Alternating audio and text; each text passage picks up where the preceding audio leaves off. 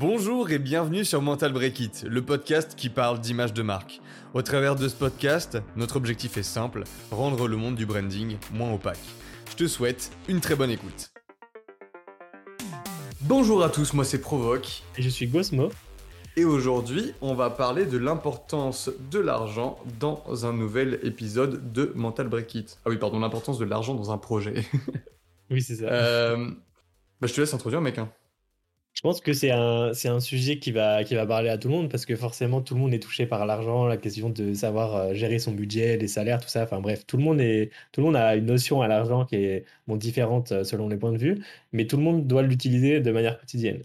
Et du coup, bah, là, si on parle de ça en, dans, dans un projet ou en termes de marque, moi, le truc que je voudrais pointer, c'est genre l'utilisation d'un budget justement quand tu es dans une entreprise. Parce que nous, on a déjà travaillé pour des clients, alors vraiment, c'était des, grosses marques bien établies qui sont assez connues, etc., qui, génèrent même des millions de chiffres d'affaires euh, tous les ans, mais qui, par exemple, bah, se disent, OK, on va, on va investir des centaines de milliers d'euros dans notre RH, euh, recherche, développement, etc., et on va même des millions d'euros des fois dans, certains, dans certains domaines.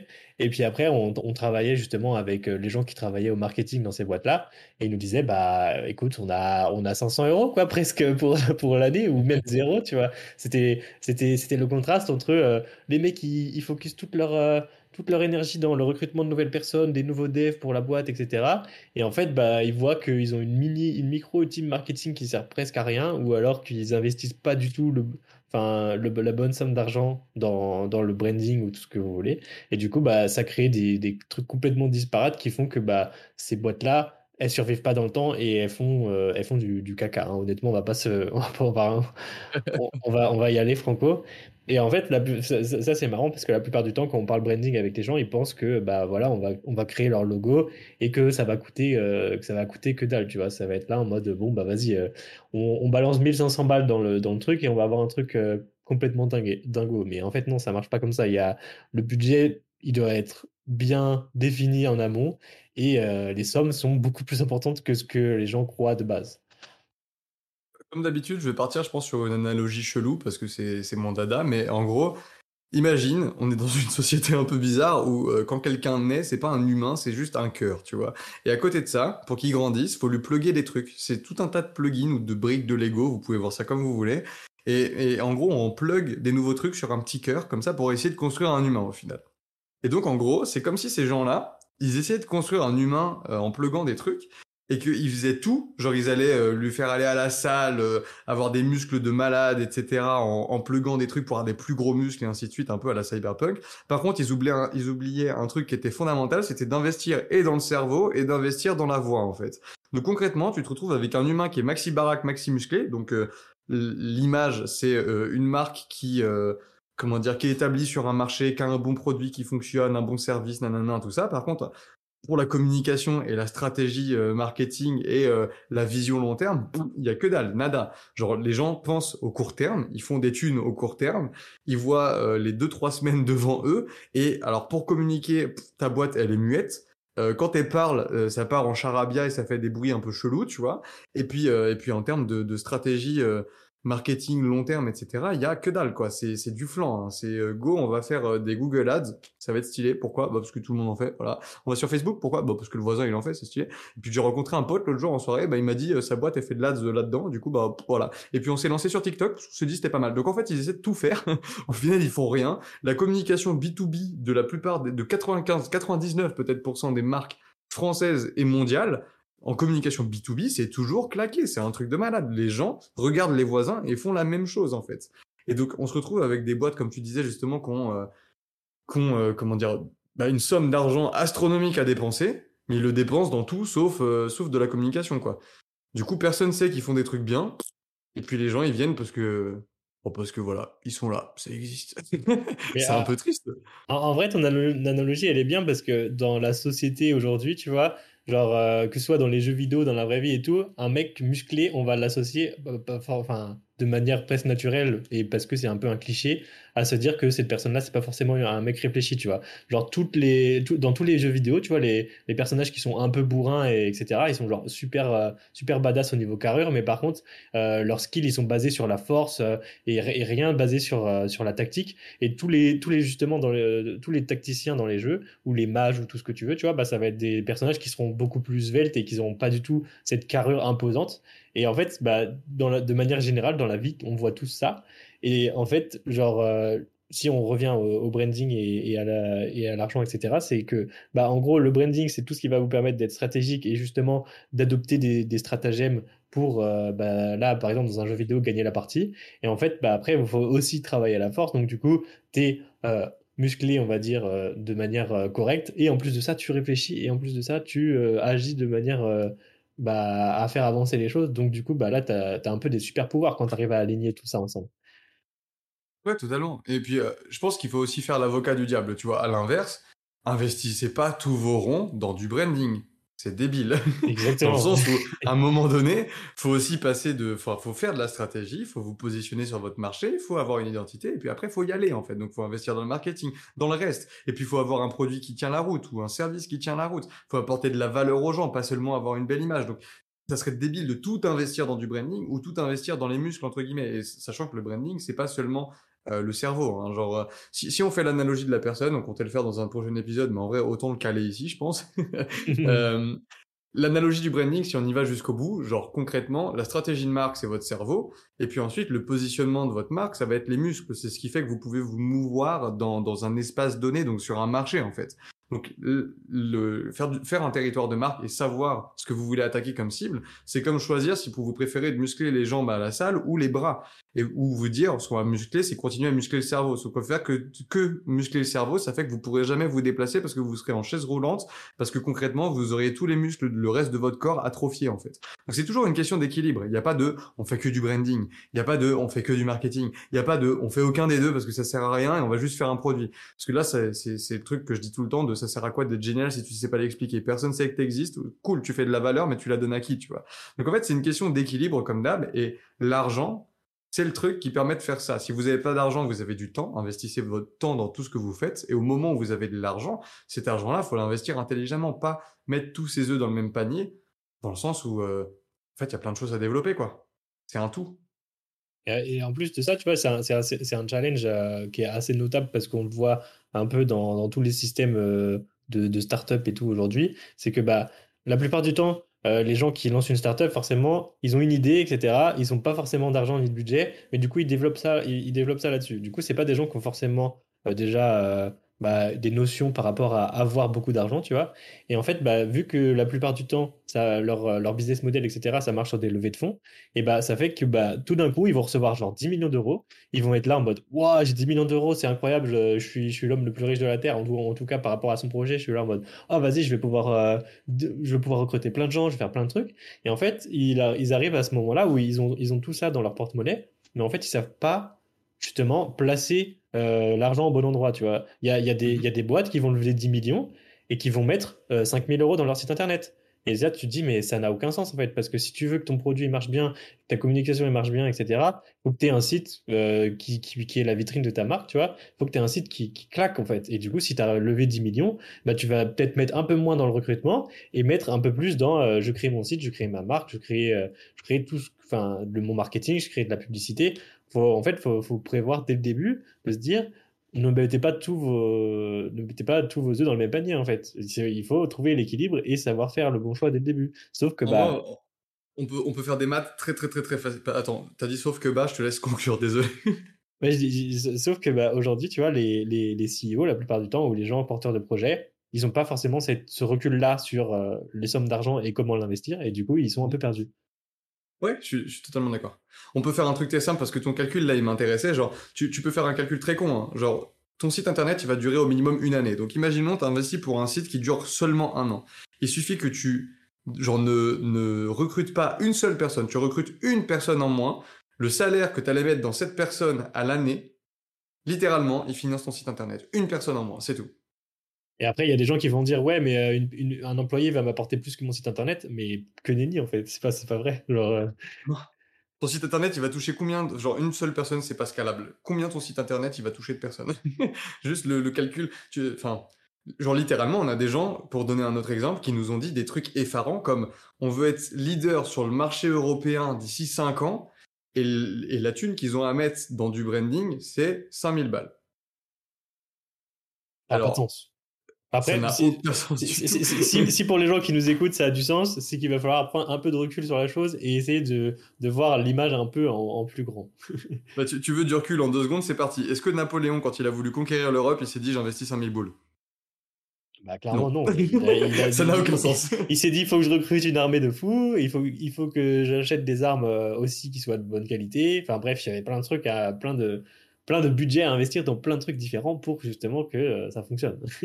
si Napoléon il a pu conquérir l'Europe en si peu de temps, c'est parce que le type il a investi dans plein de trucs différents qui rapportaient énormément. Il a fait la loi de Pareto, il a pris les trucs qui rapportent le plus, il a investi dedans et puis une fois qu'il avait fini d'investir là-dedans, il a fini euh, de fignoler les trucs en rajoutant les 20% qui manquaient. Par contre, il n'a pas investi que dalle dans la conquête de l'Europe quoi peux pas aller conquérir un marché entier, devenir une boîte, une marque à renommée internationale, et surtout en étant le leader du marché, parce que c'est pas juste une question d'arriver sur un marché international, c'est d'être le premier dessus, quoi.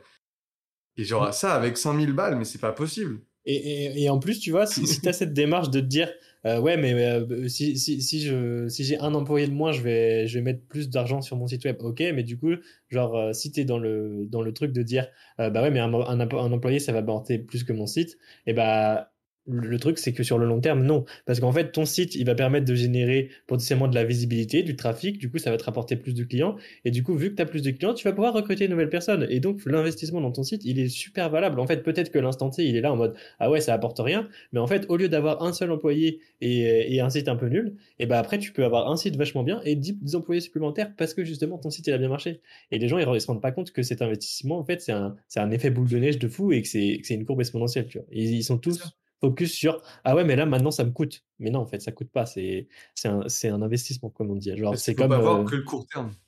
c'est comme investir dans l'immobilier etc les gens ils bah, ok genre là t'achètes un appart bah oui bah ton, ton porte-monnaie il y a un trou dedans tu vois. Mais par contre bah, dans, dans 5 ans t'auras auras eu ton retour sur investissement et même bien plus. Et c'est pour ça que les gens investissent en fait. C'est pas pour rien. C'est ça, un investissement, ça prend forcément l'idée qu'il y ait une stratégie long terme qui te rapporte sur la longue durée, en fait. Donc si tu vois la dépense et que le court terme, bah oui, tu fais plein d'actions court-termistes qui fonctionnent, hein, une par une au début, mais quand tu les mets bout à bout, aucune cohérence, les gens de l'extérieur disent what the fuck, qu'est-ce que c'est ce truc-là? Et puis globalement, en fait, euh, bah, tu as fait euh, une avancée linéaire quand tu regardes tout ton chemin, plutôt que d'entamer euh, l'étape de partir sur une courbe, exponentielle, investir dans des trucs, ça te rapporte pas maintenant, mais au moment où tu commences à arriver sur le, le, le moment où ça grimpe dans la courbe exponentielle, là, et bah d'un coup tu comprends pas, il y a tout qui arrive en même temps et puis le comment dire les, objectifs que tu voulais atteindre, tu les atteins très vite en fait par la suite parce que ça fait comme tu disais un effet boule de neige chez le bouquin, effet cumulé de je sais plus qui là. C'est exactement ça. Euh, ouais, je sais plus non plus euh, le, nom de l'auteur mais euh, c'est c'est le enfin, c'est ça le principe de euh, tu, tu, tu crées un petit truc tu as l'impression que, que sur le moment, ça va te prendre du temps, ou ça va te prendre de l'argent, ou ça va être un, un coût extrême. Et au final, bah, tu te rends compte que deux ou trois ans plus tard, ou peut-être des fois moins, hein, des fois ça peut être six mois plus tard, tu te dis, ah ouais, cet investissement-là était fou. Parce que, par exemple, si tu achètes un PC, tu vois, aujourd'hui, tu dis, bah forcément, euh, tout évolue, donc les composants évoluent et, tout le, tout l'univers d'un PC évolue euh, au fur et à mesure des années. Et bah, t'achètes un truc, tu te dis, est-ce que j'investis 6000 euros maintenant dans un PC, genre dernier cri, qui va durer dans le temps, ou est-ce que je prends euh, plusieurs PC à 1500 balles tous les ans euh, pour, euh, pour essayer de, bah, de rester à la page et de ne pas être en retard, tu vois? C'est, c'est un mmh. peu le choix qu'il faut faire et la plupart des gens, ils prennent ce, ce, choix de bah, je vais plutôt m'acheter un nouveau PC tous les ans pour essayer de rester à la plage plutôt que de prendre le truc, le, le meilleur truc sur le marché qui va durer dans le temps et qui, bah, sur le moment, ça va te faire un énorme trou dans ton budget. Mais par contre, bah, au bout de 5 ans, tu auras été plus rentable que si tu avais acheté 5 PC dans les... au fur et à mesure. Carrément. Genre, là, on peut prendre un exemple qui fait un peu polémique en ce moment, c'est Elon Musk qui rachète Twitter. On peut dire ce qu'on veut dessus, mais en termes d'efficacité, enfin, je parle pas d'humain, là. Peu importe euh, humainement comment il gère le truc, on n'est pas forcément en accord là-dessus, et ainsi de suite, mais ça, c'est une autre histoire. Genre, juste, en termes de, stratégie, euh, Elon Musk, s'il vire la moitié des, des ingénieurs de Twitter et qu'il les met dans des conditions hardcore, bah, c'est parce qu'en fait, finalement, il réduit les effectifs genre par peut-être 3, 4, 5, 10. Enfin, la manière de faire, elle est, elle est hardcore, elle est pas forcément bonne. C'est pas un exemple. Mais par contre, au final, ce qui va rester, c'est que bah, les personnes qui vont rester là-dedans, parce qu'il y en aura, il y en aura qui resteront, il va pas virer tout le monde. Les personnes qui auront le fait le choix de rester malgré ces conditions hardcore, tu sais qu'elles sont là parce qu'elles ont vraiment envie de faire le travail pour lequel elles ont été engagées à la base et elles décident de rester même dans les pires conditions entre guillemets. Et du coup, littéralement, Twitter va avancer aussi vite, si ce n'est plus vite qu'avant, parce qu'il y a moins de personnes à gérer, en réduisant les coûts comme jamais, et du coup en faisant en sorte que le petit groupuscule de personnes qui restent délivre la même valeur qui devait être délivrée au départ, sans les personnes qui n'étaient pas en accord avec la vision de la boîte et ainsi de suite. Du coup, là, euh, ça chamboule tout et ainsi de suite à la manière dont il le fait. C'est débile de ramener se ramener avec un évier dans la boîte comme il l'a fait. Mais concrètement, si on regarde juste d'un point de vue, euh, comment dire, pas un point de vue financier, mais un point de vue juste rationnel sur une situation, c'est vous n'avez pas besoin d'engager toutes les personnes que vous engagez. La plupart, là-dedans, il y a forcément un nombre qui ont été engagés pour les mauvaises raisons, qui sont pas en accord avec la vision de la boîte et qui n'ont pas envie de faire ce, ce pourquoi vous les avez engagés de cette manière-là, en fait. Et ces gens-là, ça veut pas dire qu'il faut les tège et qu'il faut, il faut pas les respecter. Ça veut juste dire que globalement, ils seraient peut-être mieux dans une autre entreprise parce qu'ils croiront plus en les valeurs de l'autre entreprise plus que celle dans laquelle ils sont actuellement, c'est-à-dire la vôtre, pour les mauvaises raisons, en fait. Du coup, engager plein de personnes et avoir une équipe peu soudée mais remplie, ça aura jamais autant d'impact et d'efficacité que d'avoir un plus petit groupe mais qui croient réellement en ce qu'ils font et qui ont été engagés pour les bonnes raisons en fait. Et du coup, la plupart du temps, vous n'avez pas besoin d'engager autant de personnes et vous n'avez pas besoin de vouloir aller très très très vite sur le court terme. Il faut juste investir et croire dans le fait que globalement, bah, en fait, la vie, ça prend du temps. Construire, ça prend du temps. Faire des trucs, ça prend du temps. Et du coup, bah, c'est pas toujours la solution de euh, se faire booster aux stéroïdes en allant demander de l'argent à tonton ou papa, euh, aka euh, des, des fonds d'investissement en fait. Parce que c'est très bien, ça permet d'aller très vite sur le moment, mais sur le long terme, la plupart du temps, quand il n'y a plus l'argent de tonton et papa, bah, on voit que la boîte est, on voit que la boîte est plante, parce qu'en fait, elle est pas, pas viable, elle peut peut pas vivre toute seule sans être, sans être pluguée à une machine qui la maintient artificiellement en vie, en fait. Ouais, se prendre des raccourcis, c'est pas toujours une bonne idée, et, et tout ça, tu vois, ça, ça, ça revient à la notion de euh, c'est pas la taille qui compte, entre guillemets, tu vois, même en termes d'entreprise, c'est ça, tu vois. C'est pas parce que tu as une team de fous avec plein plein de gens parce que, euh, que tu vas forcément réussir. Là, moi j'ai déjà parlé avec des gens qui, étaient là en mode euh, bah, moi mes KPI pour savoir si, si mon, mon, ma boîte elle marche, c'est mon taux de recrutement, si ma boîte elle, a de l'effectif, etc. Mais en fait, c'est pas ça, c'est pas là-dessus que tu dois te baser, tu vois, parce que justement, comme tu disais, une super petite team peut faire bien plus qu'une énorme team qui est désordonnée et déséquilibrée.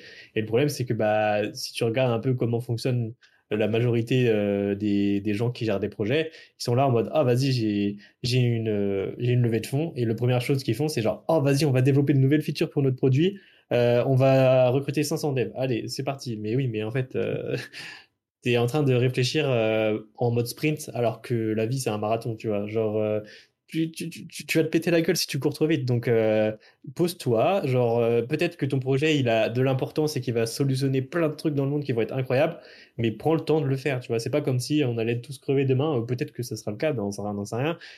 mais genre là, il y a rien de, il y a rien de, de, de, entre guillemets d'urgent. Tu vois, même si tu dois sauver la planète du réchauffement climatique et tout ce que tu veux, vaut mieux que ta, que ta marque survive dans le temps et qu'elle soit bien faite, plutôt que d'essayer d'avoir un truc super rapidement et qu'au final, qui va se péter la gueule au bout de 5 ans et du coup, bah, tu vas avoir fail ta mission de vouloir sauver la planète. Donc, prends ton temps, quoi. on l'a dit dans, ouais, totalement. Genre, on l'a dit dans un épisode précédent, ça, c'est l'infinite game, en fait. C'est ce dont parle Simon Sinek, c'est lui qui parle d'infinite game de cette manière-là, mais c'est ce truc de, en fait, c'est le jeu du business, c'est un jeu de, de manière capitalistique, on apporte de la valeur à des gens sur un marché. Ces gens sont d'accord pour recevoir cette valeur en échange de thunes. Globalement, le jeu du, business, c'est pas d'essayer d'écraser la concurrence. Tu vas rien gagner. Tu n'auras pas une médaille si jamais tu as réussi à passer devant Apple. Ça ne sert à rien. Apple te bat parce qu'Apple reste dans le jeu plus longtemps que toi. Donc peut-être que tu vas taper le meilleur sprint de ta vie, te taper euh, masse pointe de côté et être pas bien et avoir mal, mais réussir à passer devant Apple, tu vas peut-être le faire. Hein. Tu vas le faire 15 jours, un an, deux ans, trois ans. Mais sur le long terme, bah en fait, si tu t'y es pris comme un pied et que tu as voulu prendre tous les shortcuts du monde, bah oui, tu restes devant Apple hein, pendant trois ans. Et puis après, bah, Apple, ils entendent plus parler de toi parce que ta boîte, elle se plante en fait. Ou alors ils te rachètent et ils t'écrasent, peu importe. De manière générale, l'objectif, c'est de rester le plus longtemps dans le jeu. Et si l'objectif, c'est de rester le plus longtemps dans le jeu pour continuer à délivrer de la valeur sur le long terme, ça veut dire que tu peux pas te permettre de penser au court terme. Enfin, si, tu peux te, si, faut, pardon, faut penser au court terme, mais il faut voir ça dans un, un enjeu long terme. Il faut aligner plusieurs stratégies les unes après les autres. Demain, doit y avoir un demain, en fait. Tu dois penser à qu'est-ce que ça va être demain, dans un an, dans deux ans, dans cinq ans, dans dix ans, et tu dois réfléchir à ça pour pouvoir prendre des décisions là aujourd'hui. Parce que les décisions que tu prends aujourd'hui, elles impactent ton futur, elles impactent le fait que dans dix ans, tu existes encore ou pas. Et du coup, tu es obligé de prévoir le long run quand tu fais du court terme, parce que globalement, ça sert à rien de taper ton sprint si t'es pas capable de courir les 42 km. C'est exactement, euh, enfin, c'est la meilleure métaphore pour décrire ça, parce que quand tu vois euh, un peu les entreprises qui sont un peu, tu vois, en, galère, tu vois, en mode, oh, ça, c'est un peu sur le déclin, du coup, c'est un peu la panique, tu vois, chez, chez les dirigeants et tout, ils se disent, ouais, là, faut qu'on fasse un move. Et bah, des fois, les mecs, ils vont se dire, ah, vas-y, on va, on va un peu cut euh, bah, le budget du marketing ou le budget de la communication, et on va peut-être plus focus notre argent sur bah, justement des nouvelles features dans notre application et en fait, bah, genre couper les ailes d'une d'une partie de votre entreprise, alors que c'est un truc qui est vraiment, et ça fait partie de votre entreprise, c'est un truc qui va vous permettre de communiquer, etc. Bah, c'est vous dire, ah bah vas-y, je je me coupe un bras, et je vais voir si je peux aller encore plus loin, tu vois. Ou genre, je me coupe une jambe et je veux courir plus vite. Mais non, enfin, ça, ça n'a pas de sens. Et, malheureusement, il y a ce comportement-là, on le voit partout. Les gens, ils sont là en mode, euh, ouais, mais non, j'ai pas d'argent à dépenser dans mon identité visuelle, j'ai pas d'argent à dépenser dans mon site web. C'est des, des coûts trop, trop élevés, etc. Et, même des, même des entreprises qui, qui, gagnent des millions. Ça, c'est un truc de fou. Ils ont là, ils ont levé 15 millions et ils sont pas prêts à mettre plus de 10 000 dans leur site. C'était là en mode, mais comment c'est possible en fait? Pourquoi? C'est quoi ta logique? Genre, euh, inexplicable. Tu débourses littéralement à l'année des milliers d'euros dans tes fringues, c'est-à-dire dans ton image. Tu le fais pour toi, mais t'es pas capable de le faire pour ta boîte. C'est un problème. mais c'est clair. Par contre, quand ça rentre dans une stratégie, ça peut avoir du sens. Parce que je sais qu'il y a des gens qui peuvent se dire, là, maintenant, ah, quand même, euh, il y a des contre-exemples à tout ça. Oui, alors allons prendre un contre-exemple. Dailymotion.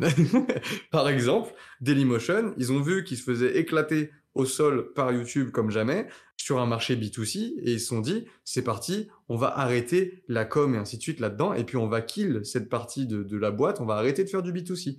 Et les gens de l'extérieur voient ça comme se couper un membre. Sauf que non, parce que ce qu'ils ont fait, c'est qu'ils n'ont pas arrêté les dépenses marketing. Ils n'ont pas arrêté de faire ce qu'ils faisaient Dailymotion. Dailymotion, ça fait 5 ans, 6 ans, je sais plus combien de temps ça fait qu'ils ont arrêté de faire du B2C. Mais bref, ils ont arrêté de le faire il y a un moment.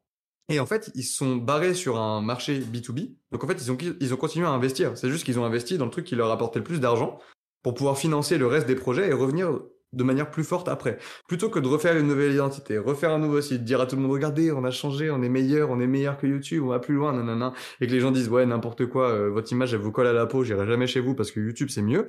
Et eh ben, ils ont fait le truc inverse de se dire, ok, on va se retirer pendant un moment pour revenir plus fort. Et du coup, pendant 5-6 ans, ils n'ont pas dépensé une thune sur un marché B2C, ils n'ont pas perdu leur temps, ils n'ont pas perdu leur argent, ils ont fait du B2B comme jamais. Par exemple, si vous allez sur Le Monde, là, maintenant, aujourd'hui, vous regardez n'importe quelle vidéo sur le site de Le Monde, c'est un player Dailymotion qui tourne. C'est juste que vous ne le savez pas. Et globalement, euh, Dailymotion, sur du marché B2B de vidéo comme ça, c'est un des players euh, comme YouTube, un des players de vidéo les plus répandus du marché. C'est juste que personne ne le sait parce qu'ils le font en marque blanche pour du business. Et donc globalement, ils ont amassé plein de fric comme ça. Et maintenant, ils ont une meilleure idée pour revenir sur du B2C, sur un truc qui apporte réellement de la valeur au marché et ainsi de suite. Et à des gens autres que être un deuxième YouTube. Et là, ils sont en train de refaire la bascule pour revenir en B2C sachant qu'ils ont fait l'étape intelligente de se dire, OK, on a une stratégie, on va se retirer pour mieux revenir. Et là, quand ils vont revenir, ils vont revenir en force. Parce qu'en fait, au lieu de dépenser, dépenser, dépenser pour essayer de maintenir un statut que les gens ne leur accordent pas, eh ben, ils ont décidé de partir, de mettre de l'argent de côté pour ensuite pouvoir réinvestir là tout de suite maintenant dans leur projet. Et en plus, c'est pas parce qu'ils ont fait ça dans l'ombre qu'ils ont pas investi sur leur branding, tu vois. C'est juste qu'ils ont choisi une cible et qu'ils ont justement travaillé leur image de marque par rapport à cette cible-là et non pas par rapport au, bon au grand public. Et du coup, ils ont pu amasser un nouveau euh, portefeuille de clients qui leur permet bah, d'aujourd'hui de vivre en tant qu'entreprise et de continuer à évoluer et de proposer de nouveaux trucs pour le futur. Et si aujourd'hui ils redécident de rouvrir leur truc au grand public, bah ils ont peut-être plus de billes qu'à l'époque parce qu'ils ont fait du coup les moves intéressants. Et c'est là où tu te dis, bah eux, ils ont compris comment à peu près gérer leurs dépenses et, euh, gérer leur entreprise, et que bah tu, tu regardes d'autres qui s'y prennent un peu comme des pieds, et tu te dis, bon bah les budgets ils sont clairement pas équilibrés en fait, c'est pas possible. Totalement d'accord. Donc en fait c'est ça, c'est L'argent, c'est un moyen de, c'est pas une fin en soi. Ça sert à rien de dire j'ai fait 50 millions d'euros à l'année. Parce que si je te demande combien tu as fait derrière en, en dépenses, tu vas me dire 60 000. du coup, ça sert à rien. On s'en fout. L'argent, c'est un outil. Ça dépend de comment vous l'utilisez. Et du coup, c'est ça la vraie question derrière. C'est là, votre argent, maintenant que vous avez sur votre compte pour votre boîte ou vous en perso, vous l'utilisez comment? C'est ça ce qu'il faut se poser comme question. Est-ce que c'est pour du long terme? Est-ce que c'est du, pour, du court terme? Est-ce que c'est pour des dépenses ou est-ce que c'est pour de l'investissement? Et dans quoi est-ce que vous investissez? Ça, c'est une question de croyance et c'est pour ça qu'il faut faire du branding.